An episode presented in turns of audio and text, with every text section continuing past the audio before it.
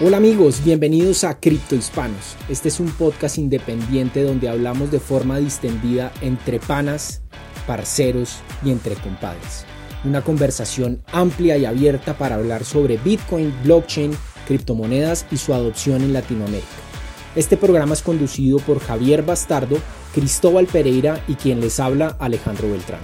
En esta segunda temporada nos enfocaremos en entrevistar a aquellos exponentes de la tecnología en la región y esperamos que sea de su total agrado. Esperamos nos acompañen en este nuevo viaje que emprendemos. Un gran abrazo a todos y bienvenidos nuevamente a Cripto Hispanos. Les recordamos que este episodio es traído a ustedes gracias a nuestros sponsors LocalCryptos y Monedero.com. ¿Necesitas cambiar bitcoins por dólares, euros, pesos o bolívares? Usa LocalCryptos, el mercado peer-to-peer más seguro.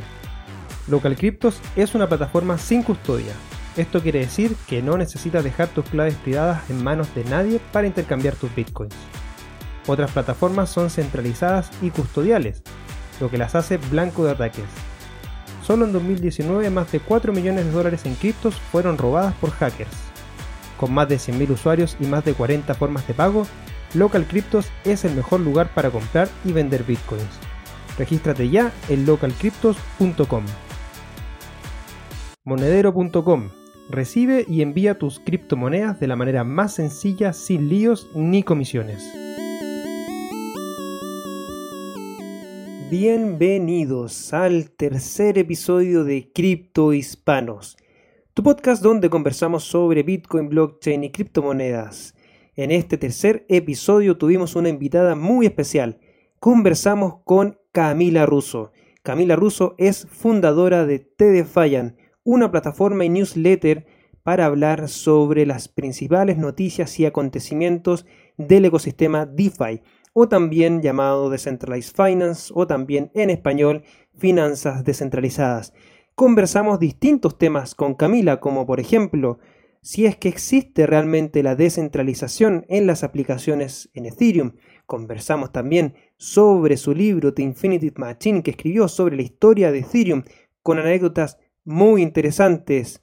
También con respecto a temáticas en relación a cómo DeFi o las aplicaciones dentro de este ecosistema están aportando valor a las personas. Así que no te pierdas este tercer episodio de la segunda temporada de Cripto Hispanos, que por supuesto esperamos que sea de su agrado. Iniciamos el tercer episodio de Cripto Hispanos. Me acompaña el día de hoy mi gran amigo, parcero, como él diría, mi llave, Alejandro Beltrán. ¿Cómo estás, Alejo? Gusto saludarte. Una buena tarde, espero. Hola, Cristo querido. Espero que todos estén muy bien, a todos nuestros criptospanos, panas, parceros, compadres, como dicen en Chile. Eh, llaves. ¿Por qué llaves? Mi llave, mi pez, mi todo. Mejor dicho, hay muchos. Yo no sé si esas palabras son invertidas o no. No, no, no. Hay muchas expresiones acá en Colombia de gente de la costa, gente del oriente antioqueño, de Cali, de Bogotá. Hay muchas, muchas expresiones acá para hablar de alguien que es un amigo, un, colega, un compañero. Pero bueno, chévere, mejor la diversidad y las palabras juegan un rol muy importante en nuestras vidas. Siempre, siempre, siempre. Y bueno, la verdad ya teníamos eh, una invitada muy particular, muy especial. Y lo más importante, compatriota chilena Camila Russo. ¿Cómo estás, Cami? Gusto de tenerte en este programa que le llamamos Cripto Hispanos. Buenísimo. muchas gracias por invitarme eh, y sí, un gusto estar aquí. Genial.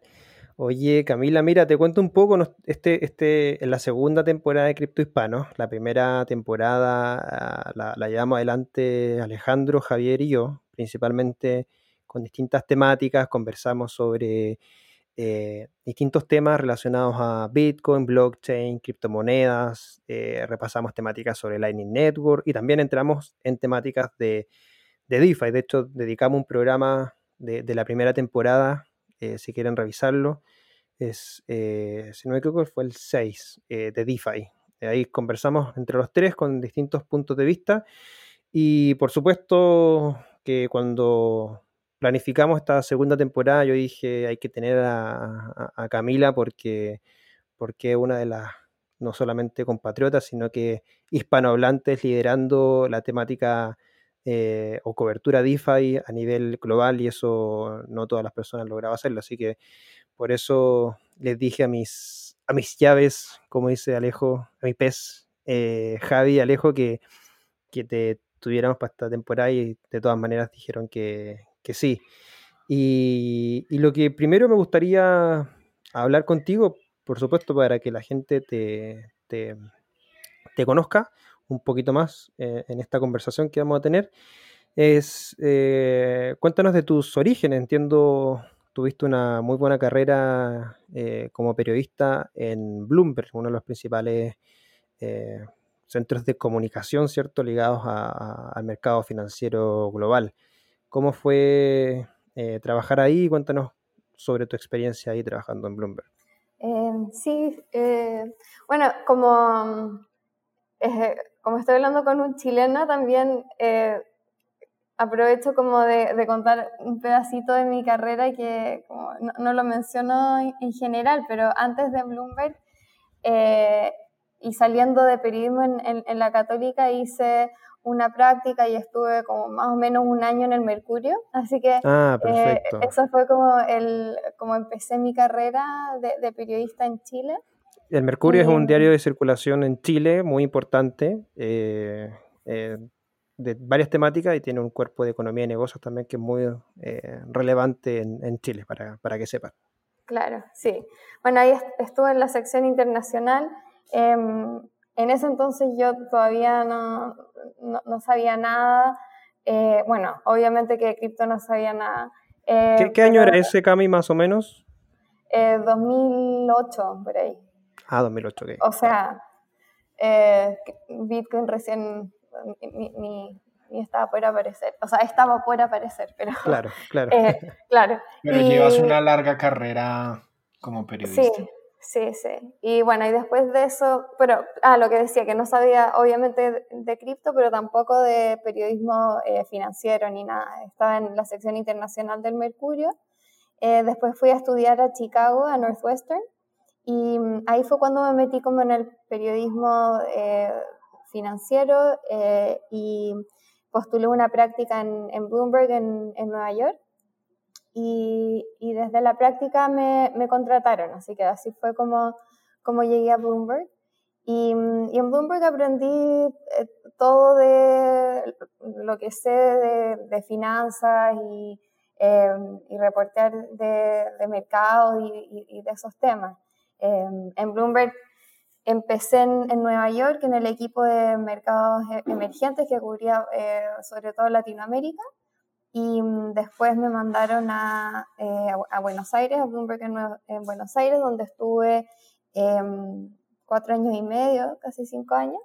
Em, y fue increíble cubrir el mercado argentino en, esa época. E, e, fue el, el segundo eh, mandato de, Cristina Fernández, entonces me tocó ver el default, eh, me tocó ver la nacionalización de IPF, eh, los controles cambiarios, y ahí fue cuando escribí de Bitcoin por primera vez, el 2013, porque un, un, compañero de Bloomberg argentino, pero que no estaba en la oficina argentina, me dijo, oye, parece que eh, los argentinos están usando esta moneda digital para protegerse de la, de la inflación y de los controles cambiarios. Em, entonces lo, lo fui a mirar y me pareció increíble que pudiera existir este sistema financiero monetario, eh, en el fondo una, una moneda eh, que estuviera en paralelo a, em, al sistema financiero tradicional y que en realidad estuviera eh, funcionando como una, una manera de, de, protegerse. Para, los argentinos que no, no tenían muchas eh, opciones más que comprar dólares en el mercado negro. Así que eh, eso lo, lo encontré fascinante y, de ahí que siempre me, me interesó el, el, tema de cripto. Bueno, y de ahí fui a, a Madrid con Bloomberg a cubrir acciones y después volví a Nueva York el 2017 y ahí estaba como eh, reporteando como de mercados macro, como de vuelta como mercados emergentes sobre todo, eh, y empecé a escribir de, de cripto como más consistentemente porque era el 2017, obviamente era la burbuja y, y, no había muchos periodistas en Bloomberg que les interesara el tema o que supieran. Así Pero ahí estaba escribiendo en, en, en, Bloomberg con temáticas cripto o... Sí, sí ah, todavía en Bloomberg, en Bloomberg en Nueva York. Eh, y así fue como me, me, metí más y más en el tema. Y mm, después, el eh, principio de 2008, eh, conseguí mi, mi contrato con HarperCollins para escribir el libro de Ethereum. Y, mm, y ya a principios de 2019, el año pasado, me fui eh, de Bloomberg para terminar bien mi libro y porque ya, eh, ya quería hacer algo distinto después de, de, tantos años ahí. Claro, claro. Bueno, repasamos varias cosas y ya, ya, llegamos a la actualidad. Me gustaría un poco eh, retroceder antes, antes de, que Alejandro tome la palabra, que, me gustaría preguntarte, fue, fue muy complejo dos cosas. Uno, ¿cuán complejo fue cubrir ese ese, ese default, ese proceso de la economía argentina. Me, refiero en términos más que nada que, que, tiene que haber sido mucha información que tiene que haber estado saliendo, pero también tratando de cubrir, me imagino, de fuentes argentinas que muchos saben que también son como poco confiables, ¿no? Y lo segundo es, em, eh, en una línea posterior, la, la, recuerdo que una de las primeras portadas que vi de, de, la palabra blockchain fue precisamente Bloomberg Markets, la, revista de Bloomberg, que el año 2015 sacó la portada con Blight Masters hablando de, blockchain. De esa, ¿qué, me puedes contar un poco de esas dos cosas que, te comentó?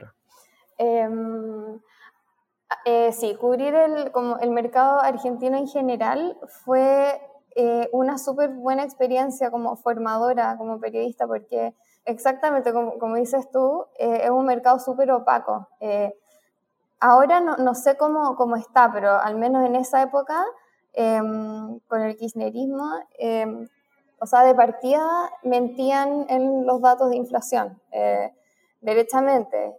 censuraban a, a, los economistas que trataban de publicar datos más fidedignos, les mandaban como cartas de, amenaza.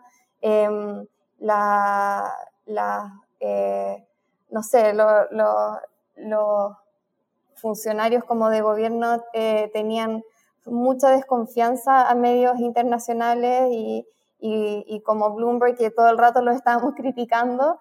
Em, y entonces era, era súper difícil tener acceso como a, a, fuentes de, gobierno em, y, información como como más, eh, más verdadera en el fondo. Así que nos teníamos que, que, basar con, con eh, lo, que nos, lo que estimaban eh, economistas independientes que estaba pasando en, la economía más que la, la, data oficial. Em, pero, o sea, y, y, aparte de eso, de, lo opaco que es el mercado, es un mercado súper complicado. Em, son, no sé, eh, yo, yo cubría sobre todo el mercado de deuda y eh, la, la, moneda. Y entonces en el mercado de deuda eran bonos que estaban en, eh, en habían como distintas clases de bonos.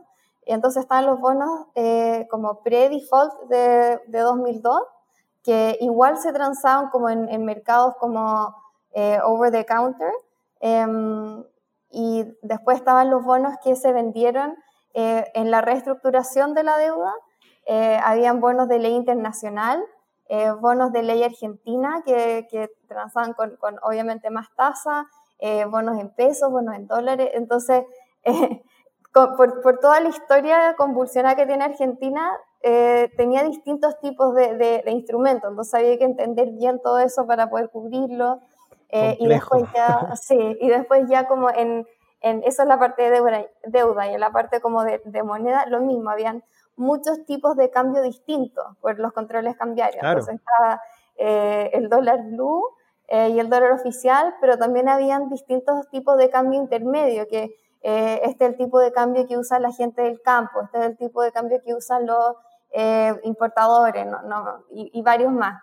Entonces, era, fue súper complejo y, y, fue como, después de como el, el, poco tiempo que estuve en el Mercurio, fue como mi primer trabajo así como, como importante.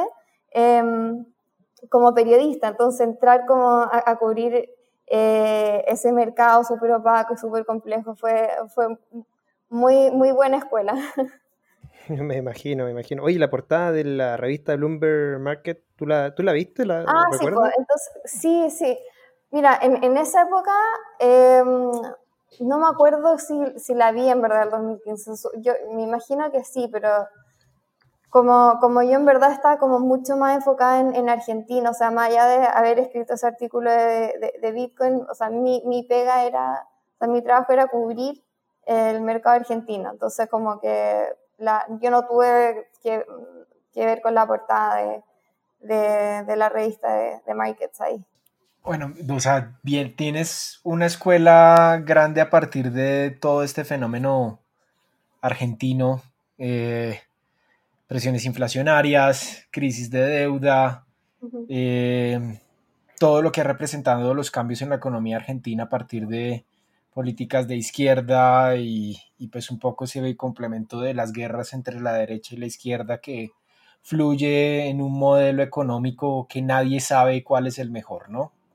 Todo el mundo argumenta y creo que pues ahí es donde se hace un poco más mágico Bitcoin dentro de la problemática, ¿no? Todos yo creo que pues parte de mi experiencia también en el sector financiero es cómo llega esto eh, de Bitcoin en un mercado no tradicional, en un mercado en que no está controlado por una entidad central y, y hace parte como esa curiosidad transformadora que al final te lleva a, a algo muy, muy, muy, muy interesante alrededor de la transformación de un sistema monetario, financiero alternativo a lo que estamos acostumbrados a ver. Y parte de tu experiencia pues es, es abrumante porque pues tiene la experiencia eh, en países como Estados Unidos, España, Argentina, Chile, has visto como todos los contrastes eh, y, y, pues has, has, vivido un poco Bitcoin, ¿no? Pero cuéntanos un poquito de cómo llegas eh, a este otro sistema que,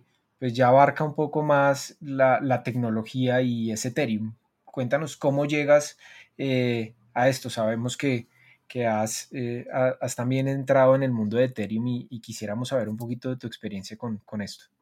Claro. Em, sí, eh, bueno, em, empecé como a investigar y, y, aprender sobre Ethereum el, el 2017 cuando, como les contaba, empecé a cubrir eh, cripto más, eh, enfocarme más en cripto en, en, Bloomberg.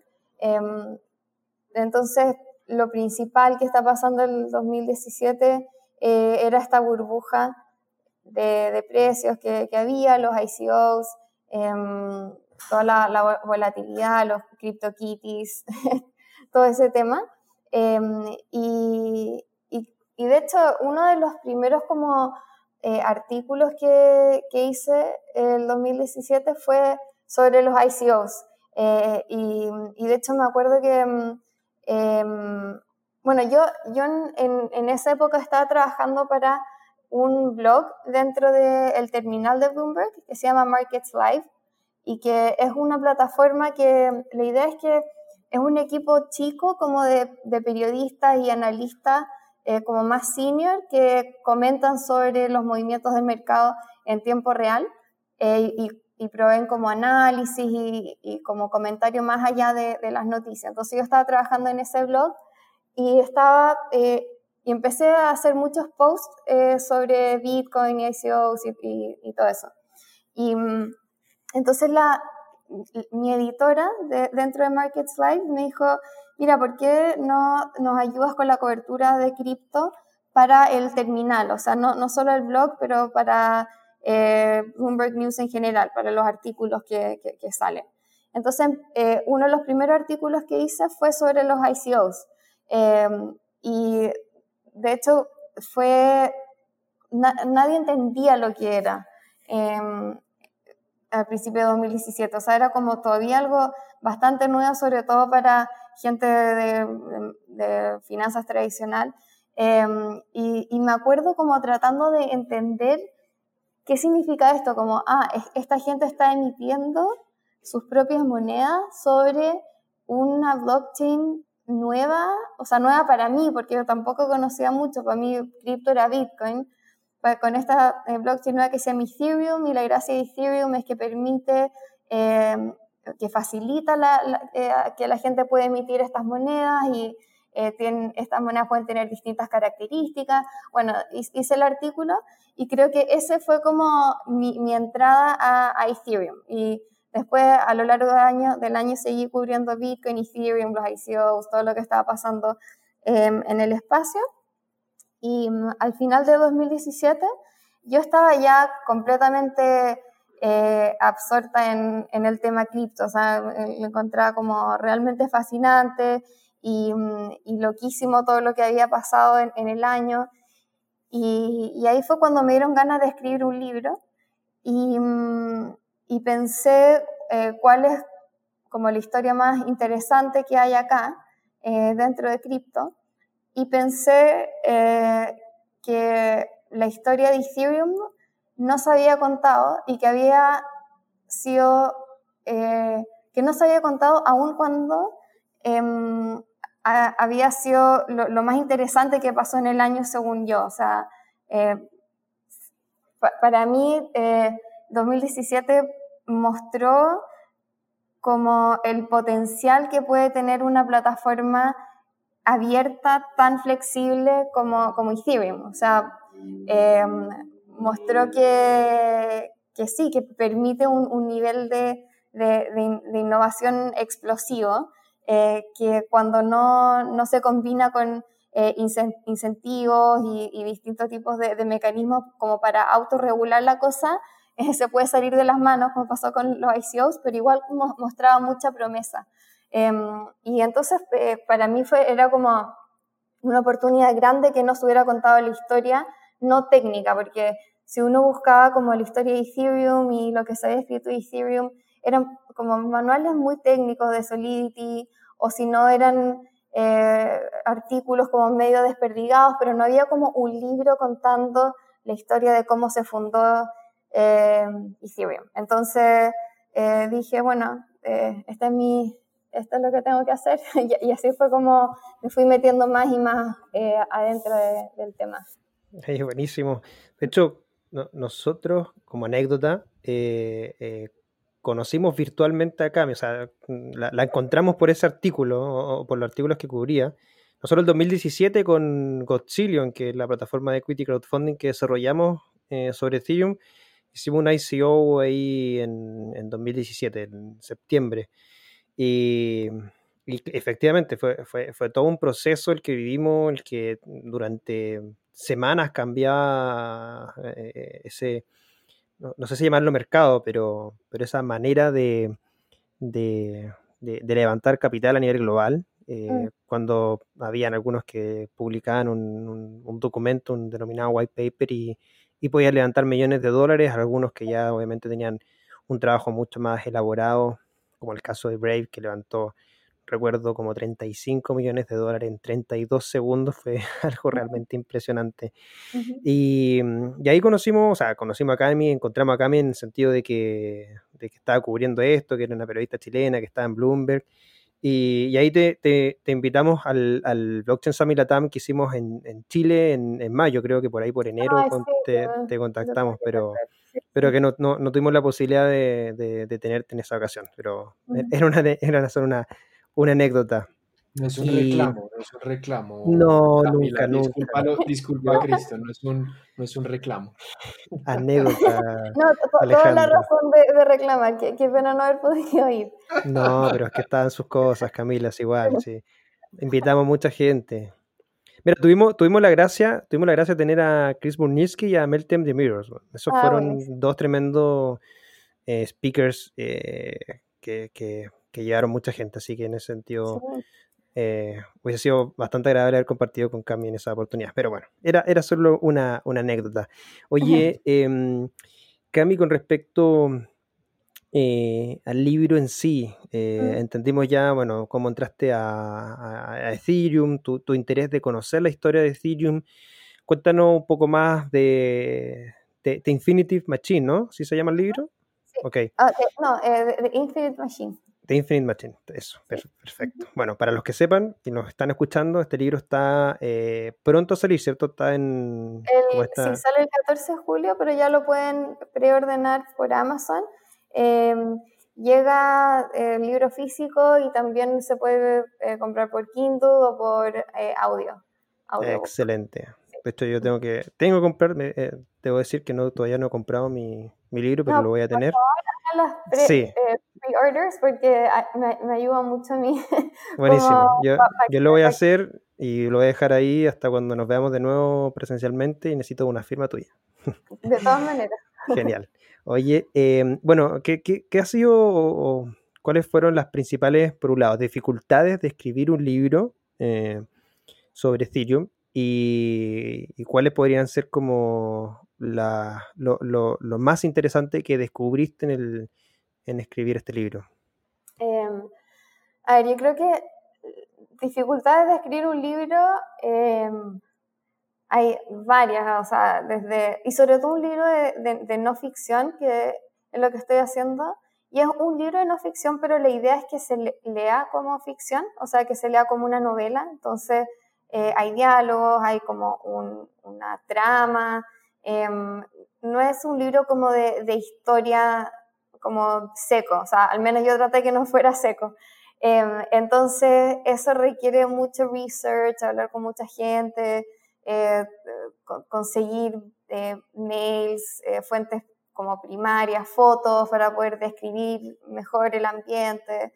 Em, y, bueno, después ponerse a escribir en sí también es, complicado, pero tú me preguntaste como la dificultad de escribir específicamente de creo que se hace más complejo que, eh, por ejemplo, no sé, por los libros que hay sobre, em, sobre Facebook o sobre, no sé, em, empresas o sobre personas, escribir sobre una, una, como una blockchain abierta, descentralizada, eh, es más como eh, tiene sus, propios desafíos por, el hecho de que es una comunidad que está eh, desperdigada por todo el mundo, que no tiene una estructura como muy concreta. está el, el Foundation, pero ellos, no sé, son al final, no es como que ellos mandan Ethereum y no es como que ellos tienen como la última palabra ni toda la información de, lo que ha pasado en Ethereum. Como, esa falta, falsa percepción que existe en, el ecosistema de cripto en general, como que piensan que realmente que la fundación Ethereum controla Ethereum, o sea, que pueden casi que llegar y,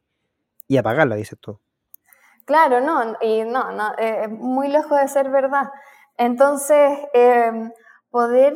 Eh, como tomar este, este puzzle, como encontrar todas las piezas del puzzle que es Ethereum, que están, eh, están en Berlín, están en Toronto, están en, en Nueva York, en Argentina, están en, en distintos lados, como eh, las personas que al final eh, son las que conforman esta, esta comunidad y, y, esta blockchain y hablar con ella. Em, y, y como y, que no haya como una, una versión que sea la oficial. O sea, eh, cuando uno cubre una empresa, eh, al, menos, no sé, pues uno puede ir al jefe de comunicaciones y decirle, mira, eh, tengo esta información, está bien o está mal, y, y, te puede como guiar un poco. Y aunque, no sé, tú por otro lado puedas encontrar tu propia información y, lo que sea, pero en Ethereum ni siquiera hay eso. Em, entonces, e, eso fue, eso fue interesante, pero también, también entretenido, como seguir a, a, este como grupo de, de devs hippie por todos lados. y hippie me imagino que tienen que ser hippie, así, yo me lo imagino literalmente así hippie. sí, si uno va como a, la, a, las hackathons, a las competencias, em, en, verdad son, no sé, son, em, son gente como no sé, después de, haber ido varias de estas cosas, como que ya, ya, yo ya tengo como una imagen de, del Dev Ethereum, que es un, bueno, sobre todo su nombre, pero, pero igual hay, hay diversidad, hay como más diversidad de lo que hubiera esperado. Eh, son súper jóvenes, son súper em, como colorinches, como que usan eh, poleras como con, con memes, eh, les gusta disfrazarse, cuando van a los hackathons se quedan a dormir en, al lado de su computador o no duermen, ¿cachai? no sé, le, escuchan como música electrónica, no sé, tienen, es como una cultura bien, bien particular. Consumen, consumen psicoactivos y comen papas fritas todo el día. Sí, sí. bueno, no, puedo decir, no puedo generalizar, pero sí pasa mucho. Pasa mucho. Bueno, aparte de muchos liberan ese, esa, esa visión, un poco la creatividad sale de esa, de esas sustancias por ahí eh, que realmente sirven para, ir más allá. Oye, ¿alguna anécdota interesante antes de darle el paso a Alejandro de, tu libro, de, haber escrito el libro? ¿Alguna anécdota que, que recuerdes así como que sea interesante conocer? Em, a ver, pucha, es que seguro que tengo muchas y ahora como que me, cuesta pensar en como una así como bien, bien buena, pero... Um, em, Ah, bueno, o sea, algo entretenido fue cuando fui a entrevistar a, Anthony Diorio en Toronto. Eh, bueno, lo fui a entrevistar y justo eh, esa semana él estaba recibiendo su penthouse que se había comprado, que era, eh, o sea, más que un penthouse, era como una mansión en, en la, como en la cúpula de la parte arriba de un hotel de Toronto, que ahora, como, ahora no me acuerdo el, el nombre, el Península, ponte tú, no, tengo que revisarlo, pero nada, se había comprado eh, eh, la última sección de, de, un hotel de Toronto y lo, lo está recibiendo eh, justo cuando, como la semana que agendamos la entrevista, así que eh, lo puedo acompañar a recibir su, su, departamento que, no sé, se gastó no sé cuántos millones de suscriptores. Gigante tiene que haber sido eso. Sí, sí. así que nada, eso, fue como una manera muy real de ver como lo bien que le ha ido a alguno de los fundadores Exacto, a los denominados son los Lambo. Sin duda. Oye, Camila, te quería em, hacer dos preguntas. Me, generó mucha curiosidad em, el nuevo libro sobre Ethereum, eh, tu experiencia dentro del ámbito económico, eh, digamos, de la información y el periodismo de carácter económico. Eh, ¿cómo, ¿Cómo has definido el contenido que tú has ofrecido a las personas? ¿Mucho más tecnológico o mucho más hacia el lado económico? Haciendo entender, porque digamos, creo que todos en esta, eh, en esta industria tenemos el gran reto de poder em, sintetizar y hacer mucho más fácil em, eh, todo el contenido que, tiene Bitcoin y blockchain al respecto. Definitivamente para muchos no es fácil explicarlo. Eh, ni, ni, desde el ámbito tecnológico ni desde el ámbito económico. ¿Cómo consideras tú que ha sido como esa, esa transmisión del mensaje em, desde, desde ese contexto. Ay, no, entendí bien la pregunta. E, era eh, si es que mi libro está más enfocado en el tema económico o en el, o en el tema tecnológico. Sí, más que, más que tu libro, como la propuesta de contenido que has hecho en general eh, con, desde que llegaste a, a, a cripto y a, y a, blockchain. ¿Lo has enfocado mucho más desde el lado económico o desde el lado tecnológico? Eh, yo creo que, o sea, las dos partes están, están bien eh, unidas para mí. O sea, para mí no e, es, difícil ver como la, la, separación a veces, porque eh, creo que las bases tecnológicas de, de cripto son lo que mm, guían y, dirigen eh, la parte económica. O sea, el, el, hecho de, que mm, eh, Ethereum y Bitcoin tienen eh, este eh, mecanismo de consenso, proof of work, que hace que haya una em, emisión predecible de, moneda, es parte como de la tecnología, de, cómo funcionan esta, estos networks. Em, pero, pero también dictan la, parte económica, o sea, al final es, política monetaria que termina impactando los precios.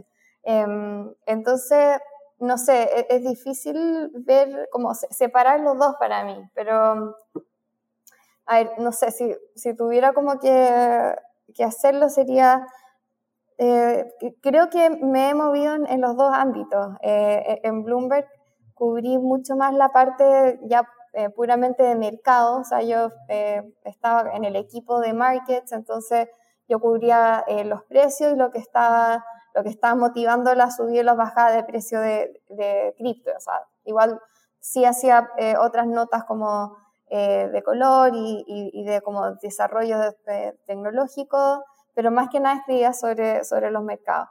Em, después cuando me fui de, de Bloomberg, Em, sobre todo en, el Defiant, sí escribo sobre, em, sobre como eh, los mercados, pero creo que ahí ya, ya, ya me voy más en, eh, en, temas más de, tecnología. Em, sí, sobre todo que DeFi es, bien técnico, eh, así que sí. entonces al final yo creo que los dos van, van de la mano y, por lo mismo que yo me he movido como entre los dos temas. ¿Y te, te, tú eres, te consideras más proof of work o más proof of stake? Em, ¿En qué sentido? ¿Como si me gusta más uno o lo otro? Ajá, ¿qué te gusta más? Em, creo que me gusta más eh, proof of stake.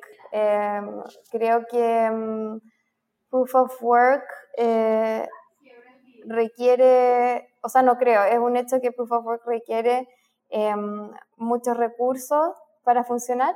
Eh, uno puede discutir si es que vale la pena estar quemando eh, toda, esa energía para eh, sostener a Bitcoin em, y, y, también uno puede debatir si es que esa energía viene de fuentes renovables o no pero al final se, se requiere muchos recursos para, para mantener e, este eh, mecanismo de consenso. O sea, e, esa es la gracia, es lo que, lo, lo que garantiza la seguridad, es que se están poniendo recursos para, eh, hacia el, network.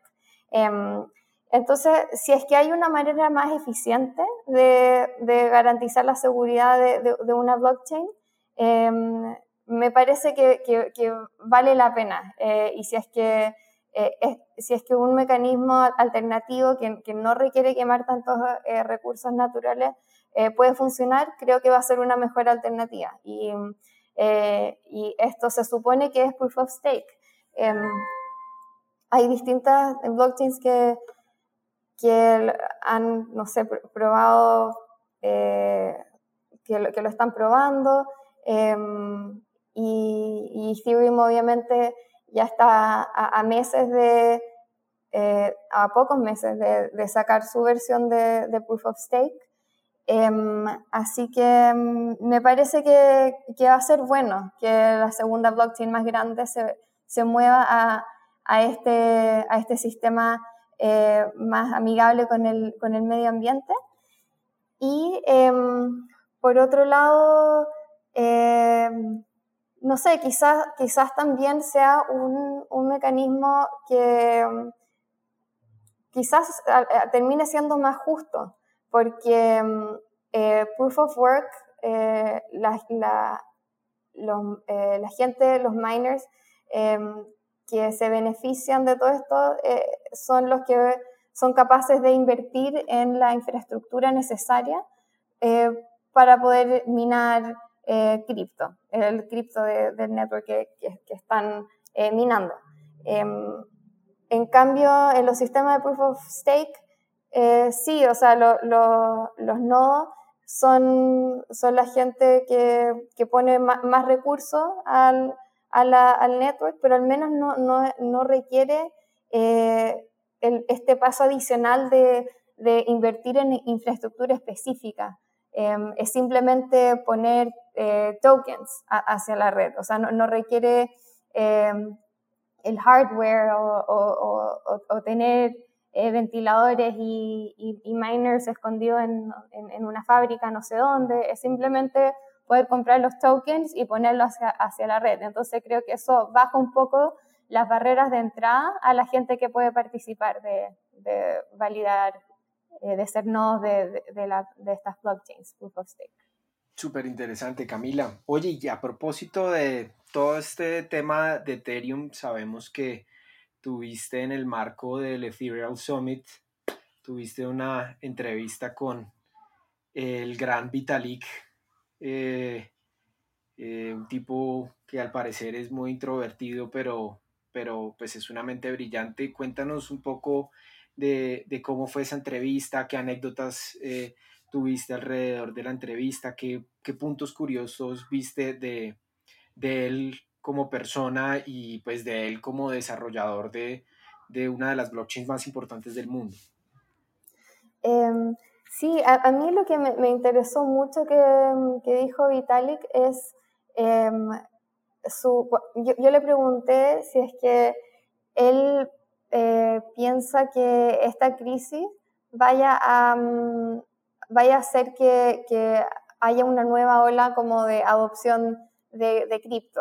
Eh, considerando que eh, hay, no sé, estamos entrando en una crisis financiera, em, puede, puede ser que la gente pierda confianza en las instituciones por eh, como las acciones que están tomando los bancos centrales y los gobiernos y, y, las empresas, algunas como censurando a la gente. Y entonces él, él, dijo que, que, ha pensado mucho este tema, pero que em, que encuentre que, eh, que, porque yo dije que eh, el 2008 pasó una situación similar, o sea, una, una, crisis financiera muy grande, y eso fue lo que llevó a la gente a Bitcoin.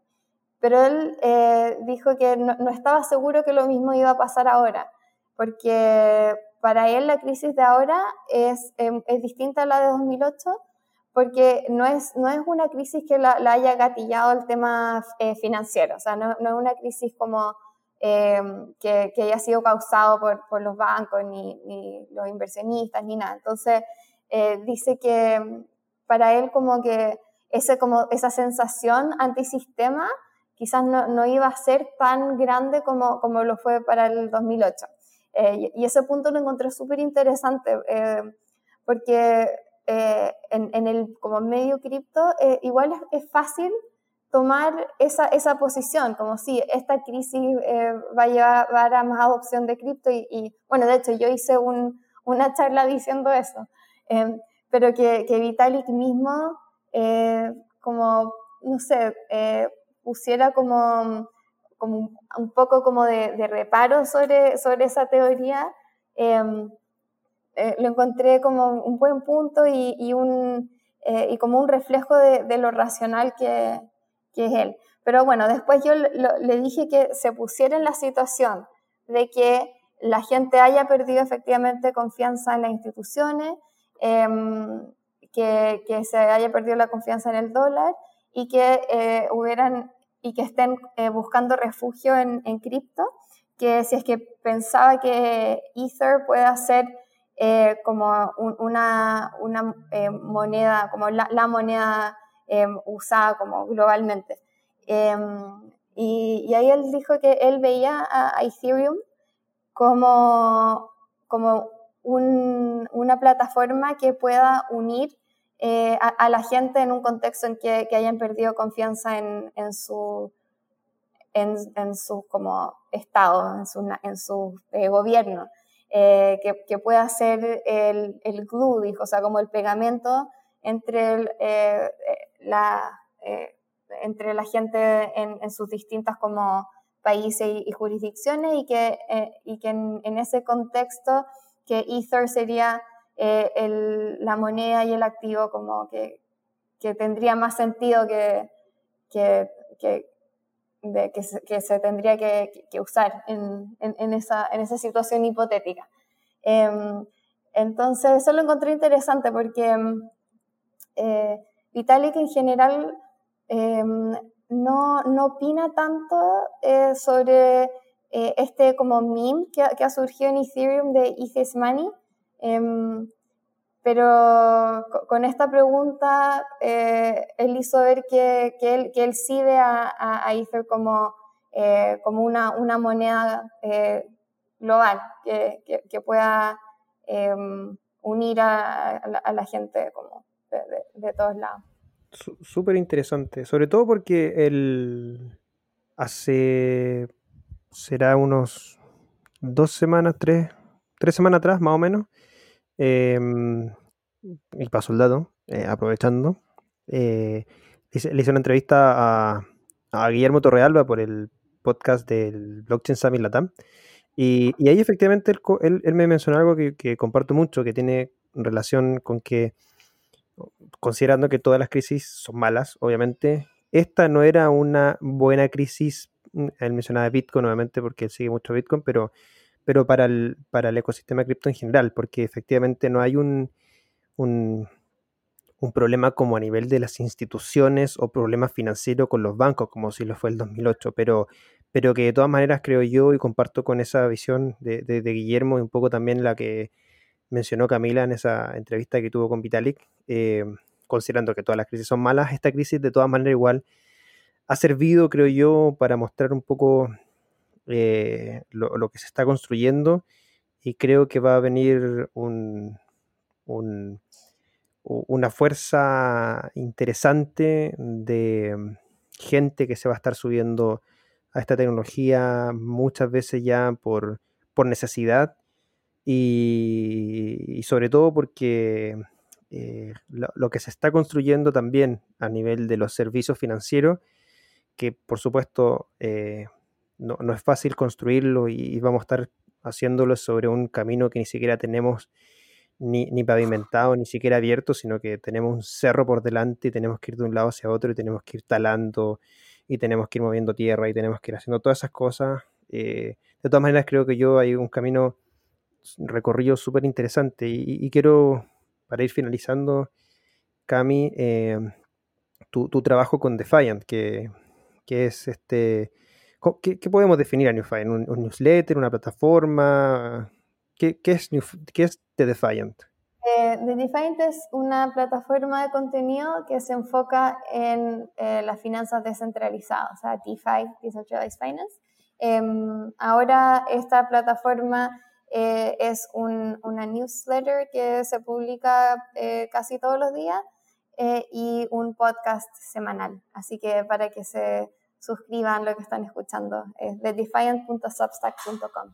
Excelente, eso justo te iba a preguntar. Entonces, en esa línea, con respecto a, lo que es DeFi, eh, desde que lo estás cubriendo y, todo lo que has eh, investigado, explorado y conocido sobre, sobre esta nueva clase de servicios financieros, que, es mucho, yo sigo los, newsletters de Defiant y es impresionante toda la nueva información que llega cada dos días, cada tres días, son como tres, tres newsletters a la semana más o menos, ¿cierto?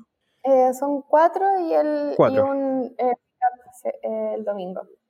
Ya, y, lo impresionante es que todos, todos son con temáticas distintas, o sea, hay, hay, para cubrir esto todos los días y todos los días va saliendo información nueva e interesante. Y, en esa misma línea, ¿cómo ves tú em, en, en, lo que se ha vivido hasta el día de hoy el desarrollo de, de DeFi? ¿Cuáles son eh, siempre hay que ver obviamente el lado negativo. ¿Cuáles son las principales dificultades que ves tú en el desarrollo de estos servicios financieros, sobre todo considerando en que eh, lo que se busca es que le permita a personas, llamémoslos común y corrientes, ¿cierto? Que, que tienen falta de acceso a estos servicios financieros de la banca tradicional, que puedan subirse hasta a este nuevo sistema financiero. ¿Cómo, ¿Cómo ves tú, cómo has visto tú el camino construido y las dificultades que, existen en este ecosistema? Em, a ver, el camino construido, cuando, cuando yo empecé eh, a cubrir DeFi, eh, yo eh, lancé el, el, Defiant en junio del año pasado. Em, la métrica que, que, es muy popular en DeFi es la cantidad de activos que hay dentro de, depositados dentro de, estas eh, plataformas, de estos protocolos. Em, y entonces cuando yo empecé a cubrirlo, eh, había más o menos 500, eh, 500 millones de dólares en estas plataformas y mm, a principios de este año llegaron hasta, hasta los mil millones de dólares.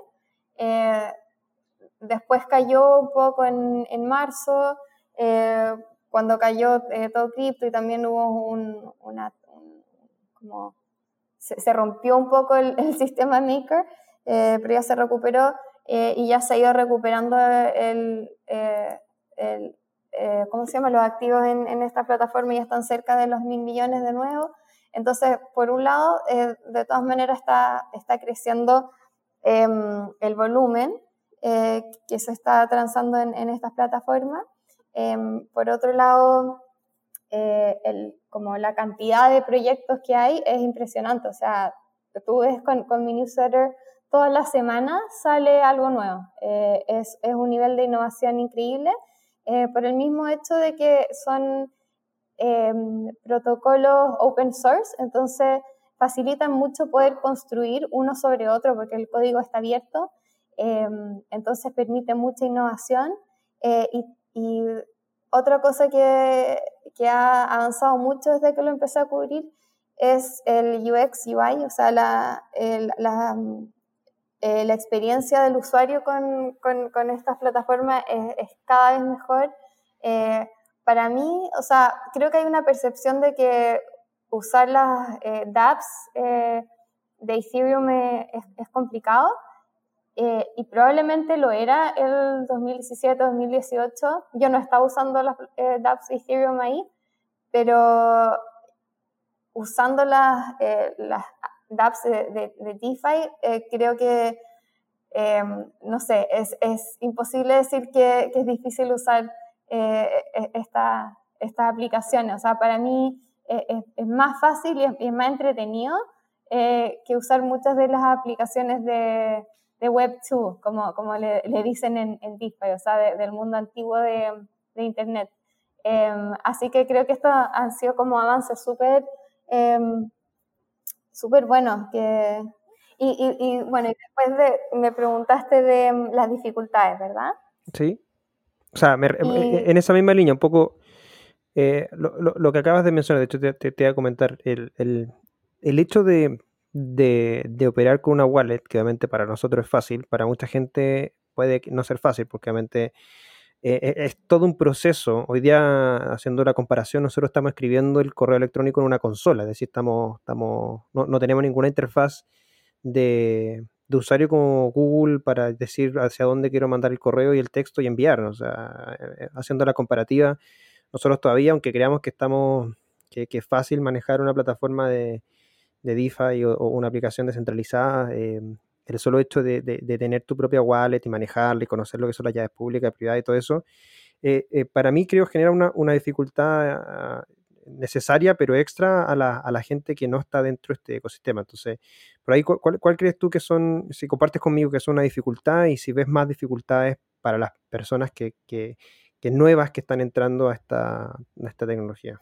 Eh, no, de todas maneras, o sea, eh, para mí yo creo que una vez que uno está dentro de, todo este ecosistema, es muy, muy fácil eh, de usar. O sea, en verdad eh, uno puede tener la plata invertida en un smart contract que te automatiza una estrategia de inversión en dos clics. es muy, muy fácil. Pero para llegar ahí es complicado porque hay que, hay que pasar de tu moneda local a comprar cripto eh, en, un exchange eh, centralizado, entonces te tienen que aprobar tu cuenta, después de tener la cuenta en el exchange centralizado tienes que crear tu, tu billetera descentralizada, tienes que pasar la plata de, o sea, tu cripto del exchange centralizado al exchange descentralizado y, y de ahí acostumbrarse a usar eh, e, esta, esta wallet para, para entrar a, a, a, toda esta, eh, a todas estas todas estas aplicaciones, que no es como la manera en que la mayoría está acostumbrado a, a, interactuar con, con, aplicaciones. O sea, eh, es, algo, es algo distinto y, y, y, tener que aprobar, eh, comprar gas para pagar por las transacciones. O sea, es una cosa que es, muy rara eh, y que toma tiempo acostumbrarse. Y, creo que eh, es una, una, dificultad para poder llegar como al usuario eh, común y corriente. de todas maneras, creo que mm, por ahí va, va a ser donde DeFi puede, puede crecer, o sea, solucionando ese puente del, del mundo eh, tradicional con, con eh, como la, moneda eh, local hasta, hasta DeFi y, poder hacer que ese puente sea fácil de cruzar va, a, ser, va a ser clave. Oye, oye, muy interesante. Última, última pregunta por mi lado para, para cerrar y darle el último espacio ahí a Alejandro para que pueda dar su, última pregunta también. Em, la, pregunta la hice en el grupo de, de, de Santiago, pero, pero también te la hago, te la hago acá. Em, aplicaciones descentralizadas, eh, ¿existen o, no existen realmente? ¿Por qué lo pregunto? En el contexto de que cuando uno habla de una aplicación descentralizada, ¿cierto? Uno esperaría que, por un lado, eh, tenga los códigos totalmente abiertos, ¿cierto? Open source, pero, pero aparte de eso, que esté realmente eh, descentralizado en términos de, de, su administración o su gestión. Es decir, eh, conocemos el, hack que hubo de 25 millones de dólares hace una semana atrás, donde eh, esta aplicación, cuando se lanzó, decía aplicación descentralizada y después del hack le pusieron un shutdown. Entonces, como que en realidad descentralizada no, no, era, porque dejó de funcionar porque un grupo de la empresa detrás, al fin y al cabo, hizo el shutdown o, apagó la máquina, por así decirlo. E, entonces me hace cuestionar a mí, después de haber visto eso, que y desde siempre lo, he cuestionado, pero, pero descentralizado, una aplicación descentralizada para mí es algo que tiene open source y por supuesto opera sobre una red descentralizada como Ethereum y que realmente no puede ser apagado por un, por un equipo o una empresa por detrás. ¿Crees tú que, que existe algún proyecto que realmente sea descentralizado y, y, si es así, cuál o cuál sería tu opinión con respecto a esto? Sí, o sea, em, para responder la, la, pregunta, sí hay... Eh, un par de proyectos que son 100% descentralizados. Eh, el, más famoso es, Uniswap, es un DEX que es totalmente open source y que la, e, el equipo detrás no tiene ningún control sobre el protocolo. Pero aparte de eso, me gustaría em, hablar un poco sobre el, tema de, de, la descentralización y, y, y, cómo se ve en, en DeFi. Porque creo que, que no es eh, tan blanco y negro y, creo que hay otras cosas que considerar, aparte de eh, solo que sea open source y que el, el equipo eh, tenga algún control sobre, sobre la, la, aplicación. creo que sí, estas son cosas importantes, pero creo que, lo, lo que las otras cosas que hacen que, que, que, DeFi em, sea valioso es que uno, que eh, los usuarios puedan tener control sobre sus su propios fondos, sobre eh, sus llaves privadas. Em, y, dos, que cualquier persona pueda acceder a estas aplicaciones.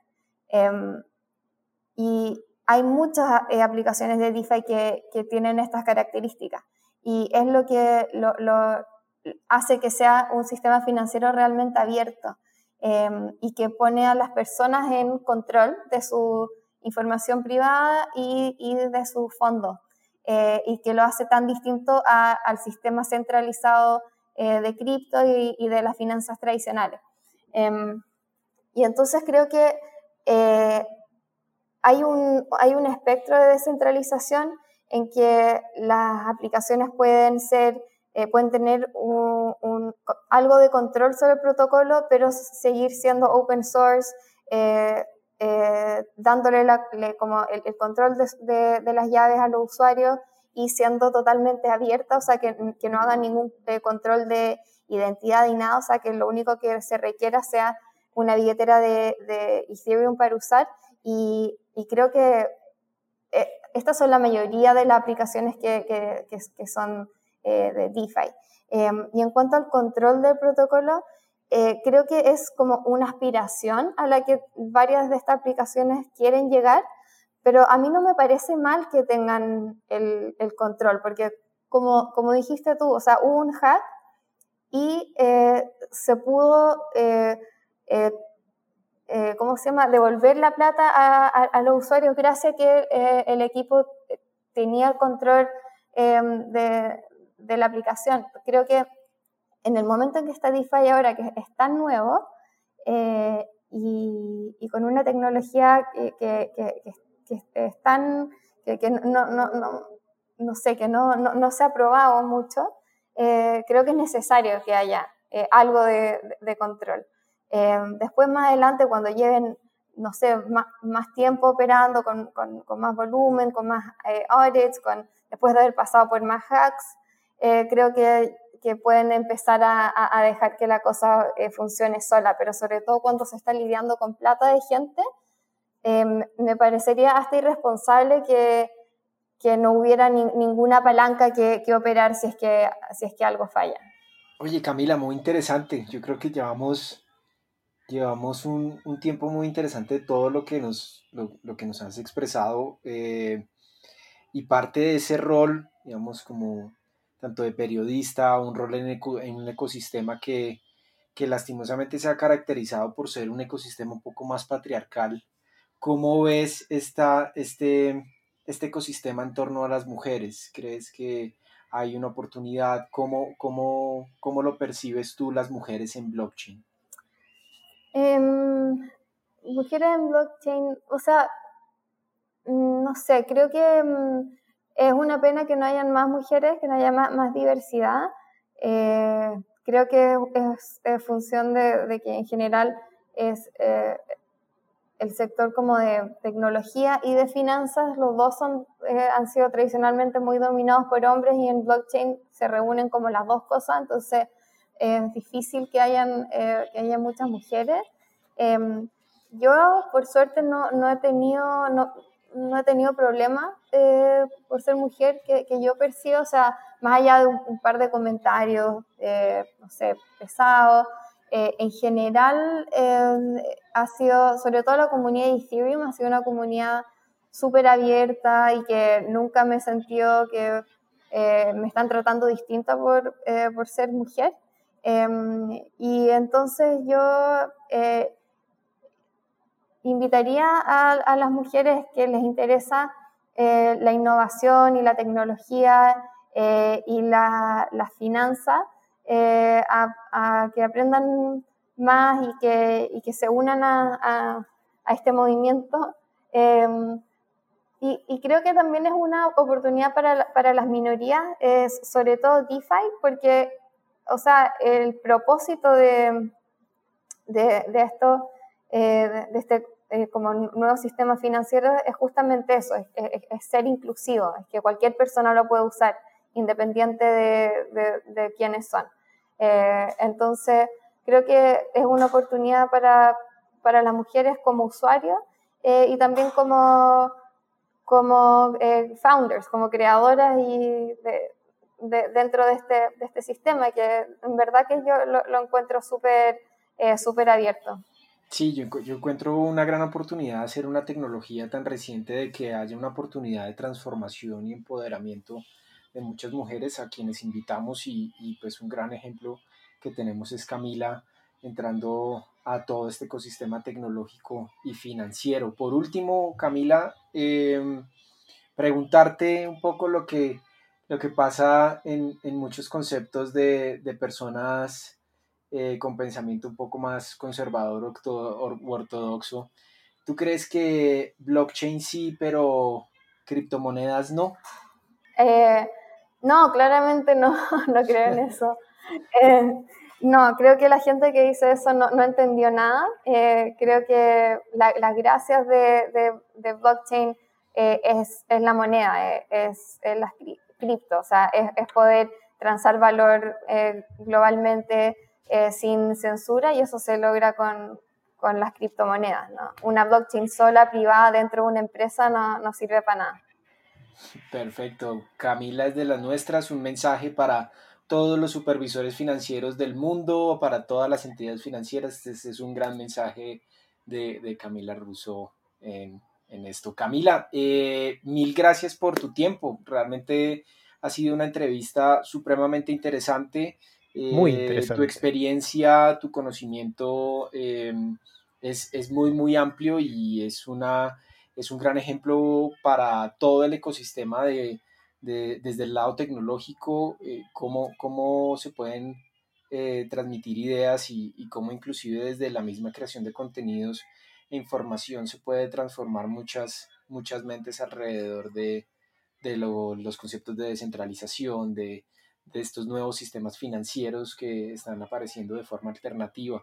Mil gracias por tu tiempo y te deseamos eh, lo mejor en, el, en este en esta etapa inicial de tu libro. Esperamos contar contigo en nuevas ocasiones y nada, mil gracias. Le doy la palabra a Cristóbal porque ha hablado mucho y, estoy muy hablador. No, no te preocupes, sí, hemos estado hablando los dos bien, sí, sí. Oye, nada, bueno, agradecer a Camila, eh, muchas gracias por tu tiempo, disposición, buena onda y por, por darnos a conocer tu, tu historia y tu pensamiento con respecto a las preguntas que te hicimos. Así que Cami, muchas gracias por, participar del podcast. Espero haya sido un agrado también para ti, como dijo Alejandro. Eh, invitada, por supuesto, a próximas ediciones para Cripto Hispanos. Perfecto, no, eh, en verdad fue un gusto hablar con ustedes también. muy entretenida la conversación y, y muchas gracias nueva por haberme invitado y feliz de volver. Excelente, genial. Bueno, Alejandro, amigo mío, saludos también a Javi, que, en esta ocasión no le tocó, pero le tocará el próximo. Y agradecer a todos nuestros criptohispanos, que tengan por supuesto un feliz fin de semana, como siempre, estén eh, atentos a nuestras nuevas entrevistas de esta segunda temporada de criptohispanos. Cuídense, no salgan a la calle, usen tapaboca, eh, no enfermen a otros. Algunas palabras más, mi llave. Eh, un gran saludo a todos los, los criptohispanos, un saludo a Javi que debe estar em, consumiendo psicoactivos o algo así por el estilo. Em, él, es, él, es un, él es todo un developer eh, en esos casos. Eh, mentiras, un gran abrazo a Javi, espero que todos estén bien, sigan a, Camila Russo en sus, en sus redes, por favor compren el libro, sigan a Criptohispanos y les mando un gran, gran abrazo. Eso, sigan a Criptohispanos, arroba Criptohispanos en Twitter y también en Instagram. Cami Russo la pueden seguir en Twitter y nos estamos viendo en una nueva edición de Cripto Hispano. No nos podemos despedir sin antes agradecer a nuestros sponsors. Hasta la próxima. Les recordamos que este episodio es traído a ustedes gracias a nuestros sponsors Local Cryptos y Monedero.com. ¿Necesitas cambiar bitcoins por dólares, euros, pesos o bolívares? Usa Local Cryptos, el mercado peer-to-peer -peer más seguro. Local Cryptos es una plataforma sin custodia esto quiere decir que no necesitas dejar tus claves privadas en manos de nadie para intercambiar tus bitcoins. Otras plataformas son centralizadas y custodiales, lo que las hace blanco de ataques. Solo en 2019 más de 4 millones de dólares en criptos fueron robadas por hackers. Con más de 100.000 usuarios y más de 40 formas de pago, Local Cryptos es el mejor lugar para comprar y vender bitcoins. Regístrate ya en localcryptos.com. Monedero.com. Recibe y envía tus criptomonedas de la manera más sencilla, sin líos ni comisiones.